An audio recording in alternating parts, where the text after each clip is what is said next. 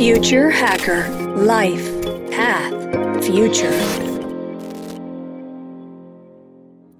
Olá pessoal, bem-vindo de volta aqui ao Future Hacker. Temos aqui uma honra de receber o Marcos Oliveira. Ele é Country Manager do Paulo Alto Networks, mais de 25 anos de experiência no mercado de TI, né? sendo nos últimos 12 anos liderando empresas de cybersecurity?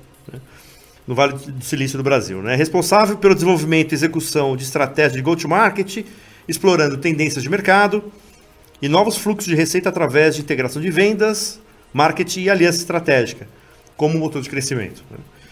Ele também tem a formação de conselheiro PBGC, e pelo papo que a gente teve aqui, eu acho que assim, né, que eu, eu, a gente tá, falou acho que 1% de cybersecurity, 99% de gestão de pessoas, de comportamento, etc. Bem, um super prazer, Marcos, te receber aqui no Future Hacker. Muito, muito prazer, André. Muito obrigado. Parabéns pelo trabalho.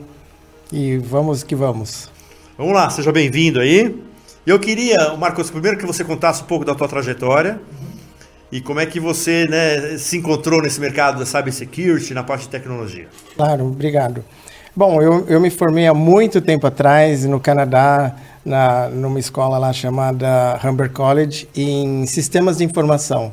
Então, isso foi muitos anos atrás, ainda o computador estava começando a sair, eu morava lá e pensei, bom, o que, que eu poderia fazer que pudesse ser algo interessante para o futuro. E foi em cima de, de é, sistemas de informação, onde tive uma visão do todo. Aí eu voltei para o Brasil, me inseri em algumas empresas e, graças a Deus, eu iniciei o trabalho numa multinacional. Foi a primeira multinacional que eu, que eu, que eu me inseri. Isso foi em 97, 1997. Depois disso, essa empresa foi absorvida e eu fiquei em praticamente cinco empresas multinacionais, uma canadense e as outras todas americanas, e foi aí que eu que eu cuidei do mercado de TI telecomunicações antes da privatização aqui no Brasil, e nos últimos 12 anos eu liderei empresas do Vale do Silício na área de cybersecurity aqui no Brasil, que foi quando eu entrei nesse tema mais, mais específico de segurança cibernética. Então, eu pude ver antes da, da, da privatização, todo, todo o desenvolvimento de telecomunicações e tecnologia no Brasil mudou muita coisa e hoje a gente está num cenário totalmente diferente e, e, muito desafiador, que é como essas empresas podem se fortalecer em cima dessas, dessas ameaças recorrentes que a gente vê no dia a dia. Acho que essa seria exatamente a minha a, pergunta que era com relação à velocidade, né? Quer dizer, a segurança consegue correr atrás da velocidade da tecnologia? Então você tem uma inteligência artificial, você tem algumas já alguns estudos fortes, né, né para a IBM falando de computação quântica, etc. Como é que a segurança ela, ela, ela consegue, né, ela garantir a proteção em, em segmentos extremamente disruptivos e muito evoluídos como essas nessas novas tecnologias? Bela pergunta, André. Se eu pudesse só voltar um pouquinho no tempo e dizer que segurança cibernética é um tema muito mais abrangente do que a, a, parte de segurança, porque ela passa por entendimento estrutural. Então a gente vê alguns desafios principalmente aqui no Brasil, que são desafios estruturais, como as empresas estão estruturadas do ponto de vista de infraestrutura e segurança. Acho que tem um, um, um papel importante para chegar nesse ponto aí de fortalecimento. Nós temos um outro, um outro desafio enorme, André, que é a falta de recurso especializado. Nós temos uma falta de recurso muito grande no mercado com relação à especialização de segurança. Então, nós temos esse como outro, outro desafio. E nós temos depois os, os desafios, eu diria, tecnológicos, né? E os desafios culturais. O desafio cultural é um pouco a cultura de, da empresa não ter essa, esse mindset de colocar segurança dentro do seu, da sua estrutura, do seu, do seu, da sua estratégia de negócio. Então, as empresas mais avançadas colocam segurança junto da estratégia de negócio. Tem, esse é um, é um pontinho aí. Do ponto de vista tecnológico, eu vejo que um dos principais desafios quando você não tem uma boa arquitetura, quando você tem falta de recurso, você começa a ter uma dificuldade que é esse monte de tecnologia não integrada faz com que você perca a visibilidade contextual. O que, que eu quero dizer, André? Se você for olhar a maioria dos, dos ataques que ocorreram, que ocorrem aqui nas empresas brasileiras, você vai ver sempre um ponto em comum, que é o preparo e processos definidos para resposta a incidente. O que, que eu faço se acontecer alguma coisa? Por onde eu começo? E o que você vai ver é que na maioria desses ataques existe a anatomia do ataque. Você sabe muito bem o que ocorreu. Né? Tem um ponto importante que é, você sabe depois o que aconteceu. Talvez o seu, a sua próxima pergunta, então como você, né, como você consegue se prepara para o que, que, não veio. Isso, que também é uma ótima pergunta, mas o ponto, o ponto que, que eu gostaria de trazer aqui, como um dos principais desafios tecnológicos, além da, da falta de recurso, é a, a falta de visão, de visibilidade, de contextualização. Eu vou te dar um exemplo. Se você for ver a maioria dos ataques, eles ocorreram num tempo, provavelmente ele já, o hacker já estava lá, ele já fez tudo o que ele gostaria de fazer, roubou os dados e, e fez tudo o que ele queria fazer. E num determinado momento ele decidiu criptografar e pedir o resgate. Quando ele apertou o botão e pediu o resgate, é porque ele já tinha feito tudo o que ele queria fazer. E, e se você for olhar nesse tempo, ele deixou várias pistas. Ele tentou quebrar senha, ele teve vários alertas durante esse período que ele ficou lá, que a empresa não teve a visibilidade, não teve condição de contextualizar que aquilo isolado tinha a ver com uma coisa maior. E essa é um do, esse é um dos desafios quando você tem várias tecnologias que não são muito bem integradas. Ou quando você não tem a inteligência artificial, ou quando você não tem o machine learning, ou quando você não tem uma, uma arquitetura que minimamente tem os componentes necessários. Então, tem a parte de tecnologia, tem a parte de processo e tem a parte de pessoas. Então é, é, um, é um tema um pouquinho mais abrangente aí. Eu vou complicar ainda mais essa, esse tema. E o ataque e, e, e, e, o, e o ataque lícito? O que, que eu chamo de ataque lícito? As nossas informações estão disponíveis, as redes sociais fazem do jeito que, que, que querem com ela, o, o Google, as big techs, e teoricamente lícito, porque teoricamente ninguém se dá conta que às vezes estão usando meus dados para criar empresas, para fazer outras coisas. Como é que fica isso? Essa segurança que ela não é mensurada, que é, é uma segurança quase que ela esteja, de novo, né, na regra da lei. Como é que faz isso? É, esse, é, esse é um tema, esse é um tema é, desafiador pelo seguinte. Esse mesmo André que usa o dispositivo pessoal, ele provavelmente está trabalhando na empresa com as mesmas características. Então, esse é, esse é um tema que ele, a tecnologia ela ajuda, mas tem que ter os seus processos e tem que ter uma coisa que a gente chama muito que são as políticas da empresa e controle da empresa. O que, que o André pode fazer quando ele estiver dentro da dependência corporativa? mesmo utilizando o dispositivo pessoal dele, quais são os controles e regras que o André deveria ter para que a tecnologia faça o enforcement. O que, que eu quero dizer com isso? Você, quando entrar na empresa, você vai ter que começar a ter é, autenticação dupla, porque na empresa define isso. Dentro da empresa, você não pode acessar aquele aplicativo pessoal. Você só pode acessar aquele aplicativo corporativo. Então, isso são formas de você mitigar esses, esses, esses riscos. Por outro lado, quando vem de uma forma pessoal, começa com essa, com essa pressão que vem do mercado, dessas grandes empresas, porque você, quando quis acessar aquele aplicativo sem custo, nas letras pequenininhas você já assinou falando, tá tudo, fica à vontade que eles utilizam isso. Então é, é, uma, é um jogo de, de gato e rato aí. Perfeito. E, e vamos falar de um, de um, rapidamente ainda. Eu quero entrar em outro tema com você, mais de comportamento, mas eu quero fazer uma última questão ainda, né? principalmente na parte de cybersecurity, que é, que é a internet das coisas, né? Uhum. Então a gente acha assim que eu acho que o 5G, né, é uma grande potencializador, né, do internet das coisas aí no mundo inteiro.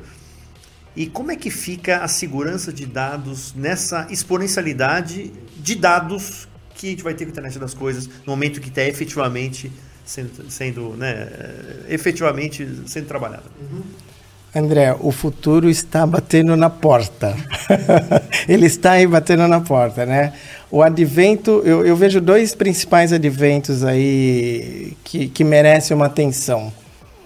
O, o IoT vinculado ao 5G, porque é a explosão de sensores para todo lado.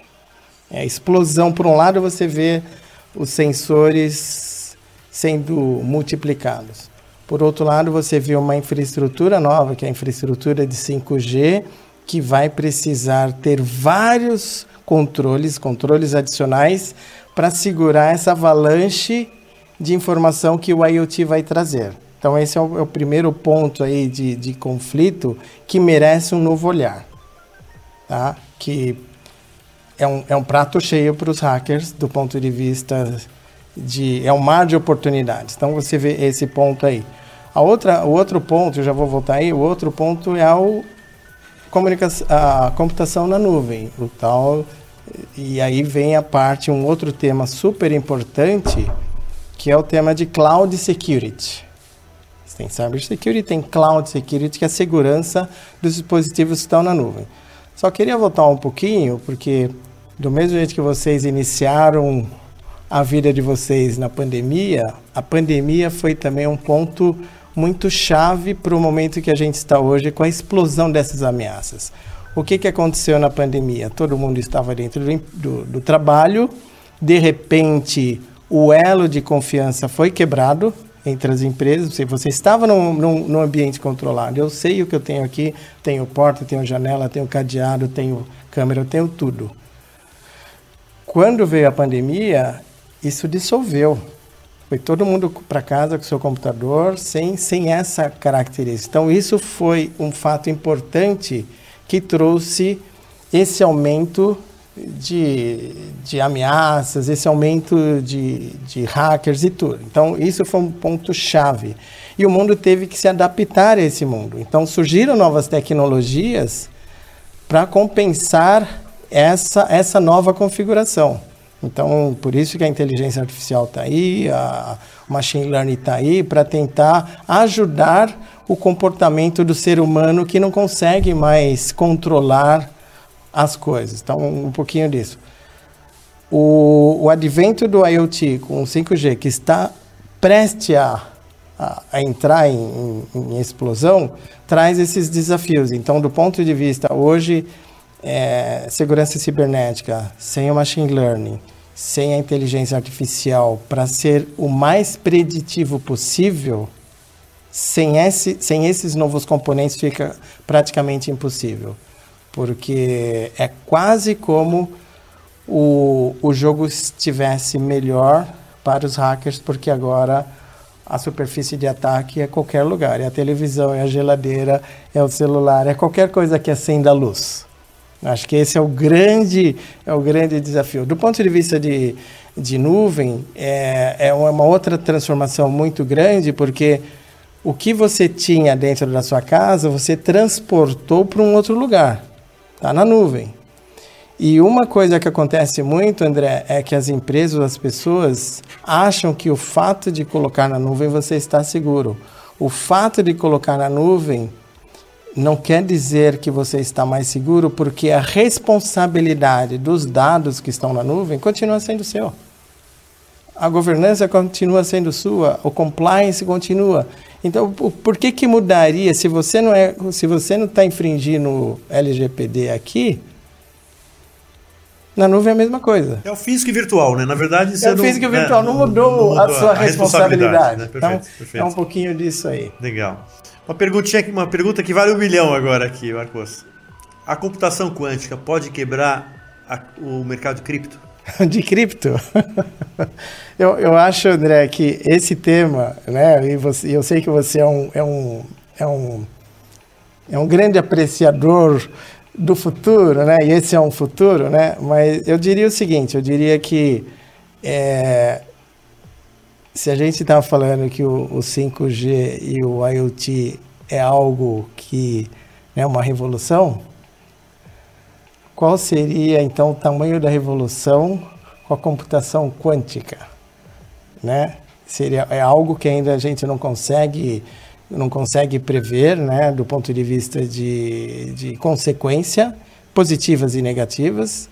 Uma delas você deve, você deve saber o, o, o avanço está tá tão grande que um do, dos computadores do Google conseguiu em 200 segundos resolver um tema que demoraria 10 mil anos. A própria IBM está falando que em 2025 vai vir com o primeiro computador quântico pessoal.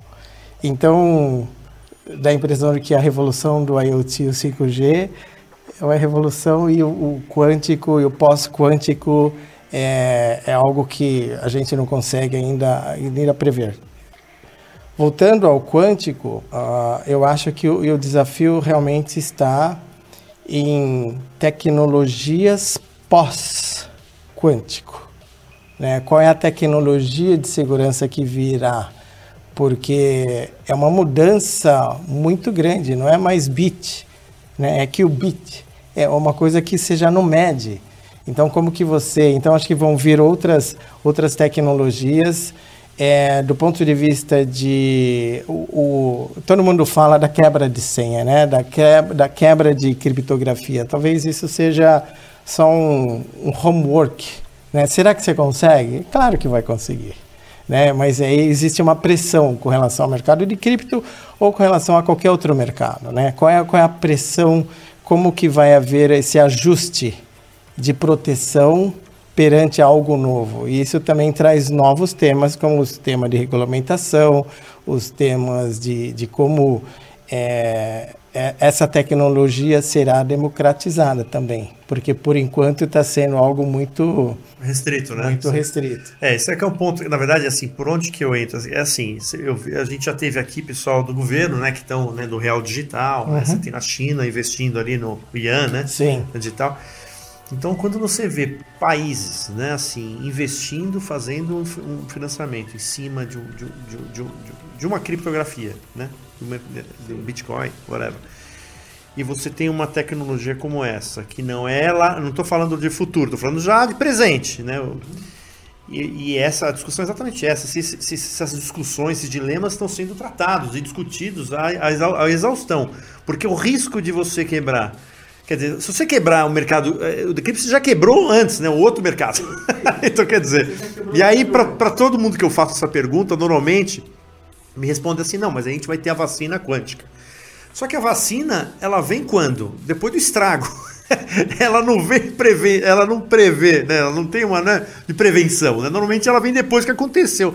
Então, assim, se essa é uma discussão, se está tendo a discussão, não sei, aí é como você é um super especialista, quer dizer, eu falo com muitas pessoas aqui de cientistas, pesquisadores, mas aí você exatamente o teu core, se, se, se existe, é um risco, né? É um risco iminente, né, Oral? O risco, ele está em todo lugar, todo dia. Eu acho que Pegando esse seu gancho, é um risco? É um risco. Mas pego, por exemplo, o gancho do, dessa entrevista que o Sam Altman fez no Congresso americano sobre inteligência artificial.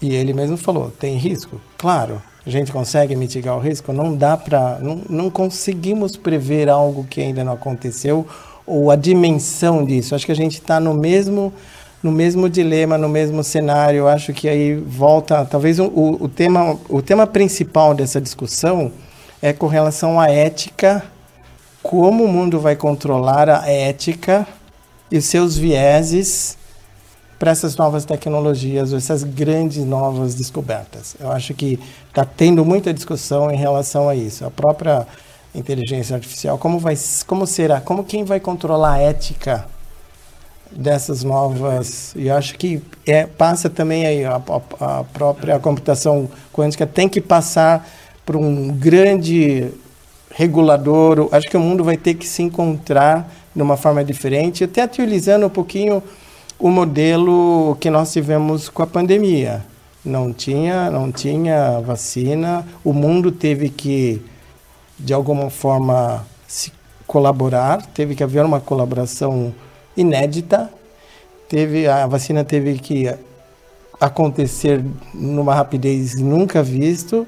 Então, é, acho que esse modelo pode ser utilizado para ajudar na, na mitigação dessas novas tecnologias que estão vindo rapidamente e, e precisa desse o, o, o mundo precisa se aproximar para discutir esses temas. Não, perfeito. A gente até está tentando promover um evento agora de, de educação de escolas. A gente, né, o Future Hacker junto com uma startup que chama School Advisor e a gente está tentando fazer um sobre exatamente esse viés que você falou da parte ética. Quer dizer, assim, no, no, a, como é que a tecnologia. Qual será o novo escola, modelo ético? Exatamente. É, é, o objetivo desse projeto é exatamente te dar um pontapé inicial um possível estatuto com os signatários, escolas signatárias, de uma conduta ética e tecnologia nas escolas. Que eu estou falando o quê?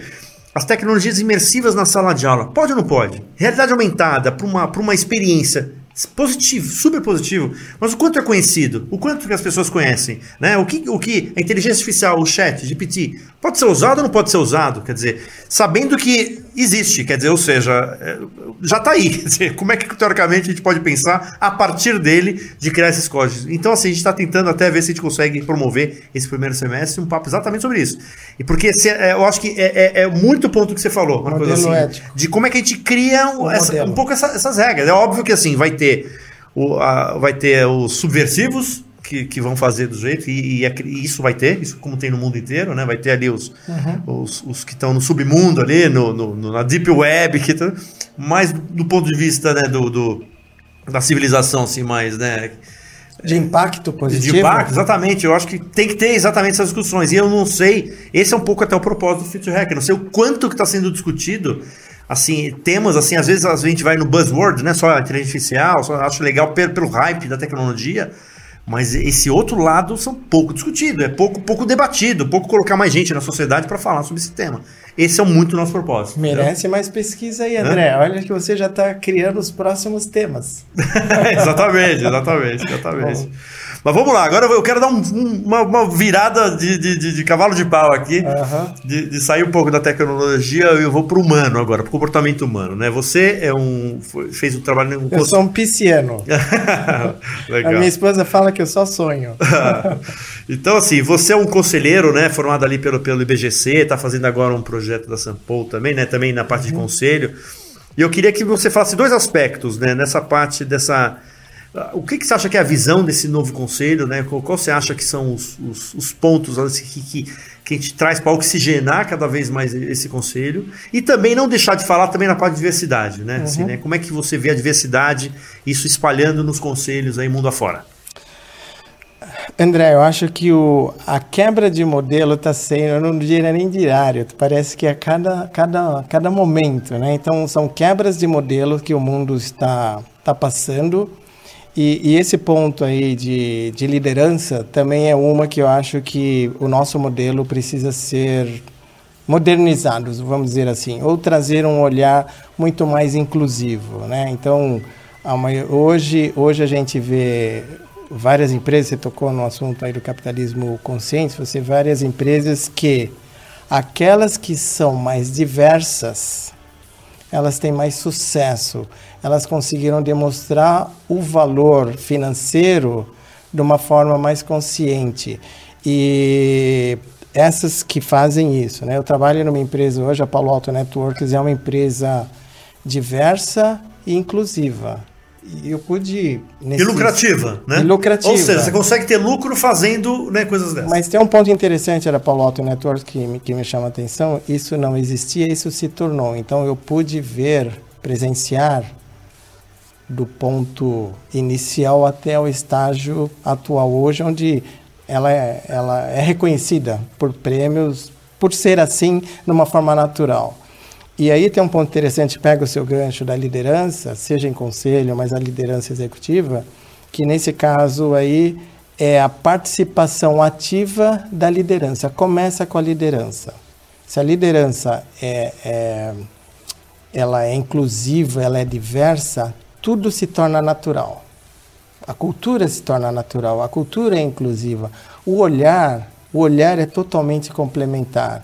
E, e aí essa coisa da, da diversidade com a inclusão vem também com o olhar humano, vem, vem também com a singularidade, vem também com o fato de que todo mundo tem um valor e que seu histórico é importante, a sua bagagem é importante, não é mais ou menos importante, a sua história, ela, ela tem valor. E a hora que você olha esse, esse elo pelo humano, tudo muda. Então, mas tem que começar com a liderança, caso contrário, fica difícil. E eu acho que isso também tem, tem o ponto, tem o ponto da liderança, tem o ponto da cultura, e, e ter o ponto do preparo dessas empresas de ter a mente aberta para a diversidade não só de gênero, não só de raça, mas a diversidade de pensamento, é, esse tema do, S, do SG se tornar algo simplesmente natural. Deveria ter sido, não deveria ser assim sempre. Por que não? Não precisa ser mais caro para ser assim. E tem outro ponto aí da, da liderança que é realmente o cuidado com o ser humano, o cuidado com as pessoas, o cuidado com a saúde mental, o cuidado com a saúde emocional. Eu acho que parte essa parte da liderança, esses temas, esta forma de, de pensamento e quando a gente fala de forma de pensamento, a gente estava discutindo um pouquinho antes, é essa mudança silenciosa que está ocorrendo no mundo, com, com, a inserção dessa nova geração no mundo de trabalho que tem uma outra exigência. Eles pensam diferente, eles querem outras coisas. E essas coisas não têm a ver só com a razão. André, não é só mais a razão que vai que vai fazer com que, aquele, que essa nova geração tenha, tenha uma paixão de te representar. Ela tem que sentir que o propósito é genuíno, que e esse propósito genuíno não é só em cima da razão, é em cima da emoção também. Então a gente está passando por transformações enormes e eu acredito que aquelas empresas que estão que estão mais avançadas elas usam a diversidade, elas usam um conselho é, mais mais coletivo, mais integral em relação a, ao olhar do mundo porque não é só o capitalismo por capitalismo. Não, não, essa nova geração não aceita mais esse modelo. É, a gente vive nesse gap, né? Até brinco, falo assim, cara, que o SG vai ser maravilhoso no dia que não usarem mais a sigla, né? Que estiver incorporado, né? Acho que é esse o objetivo, né? Nasce para que nem inovação, né? É uma área de inovação. Quer dizer, o ideal é que a empresa não tenha uma área de inovação. É que a inovação esteja permeada pela empresa inteira, né? Já você, nasce pra... você já deve ter ouvido falar no teve todas essas essas essas quebras de tecnologia e veio inovação, veio o iPhone, veio isso, veio aquilo, e agora eles estão falando que é o, o ambient computing, né? a computação ambiental, que você não enxerga. Está no ar, está no Alexa, tá em, você não, é um pouco disso, né? O ESG deveria ser isso, está no ar, natural, não, não deveria... Ser datado, né? Ser, é. Perfeito. Mas enquanto, como não existe, né? Melhor crie, né? E aí ele vai fazer um trabalho de erradicação, né? É, mas eu acredito que essa é outra revolução que o mundo tem que passar, essa da liderança, com novos modelos. O modelo do passado não, não, não comporta mais essa pressão por mudança, né? O próprio capitalismo consciente, 30 anos, é novo em relação ao modelo antigo, que, que merece ser olhado. Ele é muito mais abrangente, é muito mais equilibrado, com a centralidade no ser humano. Não deveria ter sido diferente, mas, mas é um desafio. Mas eu acredito que tem um lado positivo aí. Marcos, então quer dizer, você agora tá, você está né, aberto para conselhos, né? Então, assim, como, como, é que você enxerga? Você que fez um curso lá no IBGC, que é uma das maiores né, referências aqui de formação de conselheiro do, do, Brasil, mas assim, como é que você enxerga os conselhos hoje das empresas? Assim? Eles são ainda muito datados, são. A gente, inclusive, né, também estamos criando um, um projeto Future Hack, é um board as a service, né, assim, para empresas médias, né? Que é exatamente com uma visão não óbvia sobre o setor. Né? Então, pegar exatamente setores diferentes, usando nossas, nossos Future Hackers, né, que são as pessoas aí que fazem entrevista, para que possa fazer conselhos para a empresa. Mas como é que você vê os conselhos hoje, hoje em dia? Então vamos lá, eu fora o IBGC, eu fiz outros outros cursos, queria mencionar, eu, e, e, são diferentes, são modelos diferentes, mas tudo com o mesmo objetivo de melhorar a, e fortalecer as empresas brasileiras. Então, desde o Celente, que eu faço parte do comitê é, de marketing do Celente, que é também uma, uma escola que prepara conselheiros, até a GoNew, que é muito focada nas startups, empresas digitais, aí tem a BGC, tem, tem a Sampo, e, e você vê uma e você vê uma o desafio que são nas empresas menores, os líderes chegaram lá sem muita bagagem e precisa desse novo olhar, porque o mundo está pedindo que ele tenha um novo olhar. Então aí é onde o conselho entra para dar esse mostrar esse complemento, olha, o mundo está mudando, é a transformação digital, é o ESG, é isso e aquilo, porque ele não tem tempo de, ele só tem tempo de gerir e não de, de olhar para o longo prazo. A gente vê,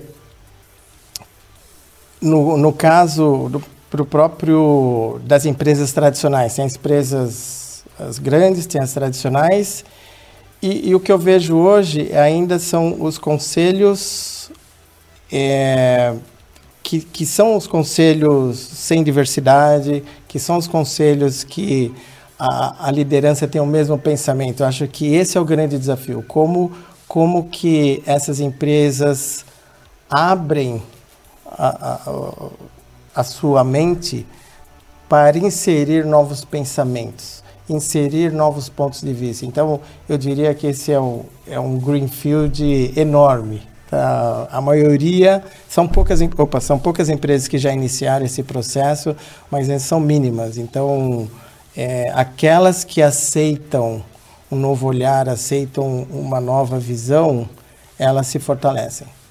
Foi exatamente o ponto que você falou, né? Que eu tenho que trabalhar a primeira liderança, né? Porque o bottom-up exatamente para no meio do caminho, né? Tem que, é tem que conscientizar lá em cima, né? São os vieses, são, é a discriminação, é a falta, é o, é o, é o quando vem da liderança, fica natural, porque a liderança está sendo exemplo daquilo. Nós estamos indo para esse lado desta forma. Vem junto. Vamos construir juntos. Perfeito. E vou te fazer uma pergunta, eh, Marcos. O, eh, um, eu fiz até um curso de SG há pouco tempo, né? Falando assim que era tipo, como é que eu consigo gerar valor para todos os stakeholders né, de uma cadeia. É possível gerar valor para todos os stakeholders ou sempre a palavra final é do shareholder? Eu acredito que sim, que você consegue fazer isso. Tá? E, e, de novo, André, existem várias empresas com esse que tem que demonstraram que é possível, mas tem que haver essa essa mudança de mindset vindo da liderança de que o que, que é valor para você? É só o financeiro? É o valor para a sociedade? É o valor para as pessoas? Como você mede isso? Né? A própria Palo Alto Networks é uma empresa inserida, empresa de tecnologia inserida no SG. Em todos os relatórios trimestrais, nós demonstramos o impacto e o valor do ISG para o resultado. Então, o resultado não foi só financeiro, foi o resultado do impacto em cima da sustentabilidade, em cima da diversidade, da inclusão, é, é tudo isso. Então, acho que o, o, ponto aqui são as medidas. Como você mede o valor? Que uma, se, você, se você colocar os componentes de valor nessa, nessa nesse cálculo, ele não será só financeiro. Tem o financeiro também, mas não é só financeiro. Então, sim, é, existem. Tem um grande desafio das empresas achar o modelo, esse modelo, por onde começa, porque isso é uma jornada também. Só que é uma jornada cultural também. Né? E, e eu acho que é, existe a governança, existe o social, mas existe o social. O social, na minha opinião, é o ponto inicial, o core, chave que deveria ser ser começado por aí. É porque as empresas são feitas de pessoas, né? Quer dizer, se, se você e não cria condições e, e a profundidade né? do, do, impacto das pessoas internas, a, a, a, a profundidade do, do impacto externo na comunidade, são outros cálculos. E é interessante isso, porque você também está falando de outros países que estão num, num, modelo mais avançado que o Brasil. Se nós pegarmos a, a, o, a experiência e o aprendizado, a gente vai chegar nesses cálculos. São outros componentes que hoje igualam o resultado. E aprender com os exemplos, né? E aprender com, com é as que você boas, falou, né? que nem práticas. você estava falando, né? Quer dizer, o teu, o teu, você falou que você viu evolução no teu negócio, isso, né? Na tua empresa, né? Sim. Quer dizer, às vezes é, eu vejo que assim, muita empresa que prefere nem entrar e às vezes ela nem sabe que já pode já estar tá fazendo alguma coisa, né? Interessante ali que poderia ser mensurada, etc. Às vezes ela nem e, e, e, empresas que, que às vezes não necessariamente ela está já madura no E, no S, no G. Mas ela tem que começar, né? Ela tem que já começar a dar os passos ali para começar, né? Então é uma jornada cultural, uma jornada que é, ela é perene para virar natural. Default, né? É, perene para virar default. Para você né? não pensar. Se você tratar bem o funcionário, se você tratar bem os seus fornecedores, se você tratar bem a, a comunidade, você já tá, você já está é, demonstrando práticas do social. Por que não fazer isso de uma forma natural? E vocês conseguem já, no, teu, no caso especificamente da tua empresa, já também na cadeia de supply chain, quer dizer, na, na, assim, quem está trabalhando com vocês também está com essa mentalidade? Hoje já virou até, inclusive, vira um sarrafo, né? Sim, sim, porque você acaba ajudando, educando evangelizando. Então não é, deixa eu ver se você está com com certificado. Não. Vem junto, vamos trabalhar. Olha, esse é o nosso modelo, é, é essa a nossa aspiração, é, é assim o nosso, a nossa conduta. Vem junto. Então, tem essa preocupação de educar e evangelizar os, os... Então, ou seja, uma liderança não é só vertical, né? Eu diria que é horizontal também para a cadeia, né? Que é esse outro tópico que merece aí um, um outro, um outro podcast você, que é, que é que é outra quebra, quebra de modelo que esse modelo verticalizado ele não sustenta mais a, a inovação, porque você tem limite. Esse horizontal te coloca numa condição melhor de, de inovação. Muito bom. Bem, Marcos, eu queria agradecer muito a tua presença aqui. Foi um prazer que passa muito rápido, né? Foi um papo... Não vou, é um grande prazer. Espero que a gente se conecte aí é, daqui para frente, vou pensar em vocês. Já dei uma dica aí do, do de outros temas e, e muito sucesso para vocês. Não, para todos nós aqui é um prazer aí. Acho que é um... A um quilômetro e meio de onde eu moro, é muito simples voltar. Vai ser um prazer recebê-lo aí. Muito obrigado. Tá, obrigado, viu, Marcos? Obrigado. Pessoal, Marcos aqui no Future Hacker. Até a próxima. Future Hacker Life Path Future.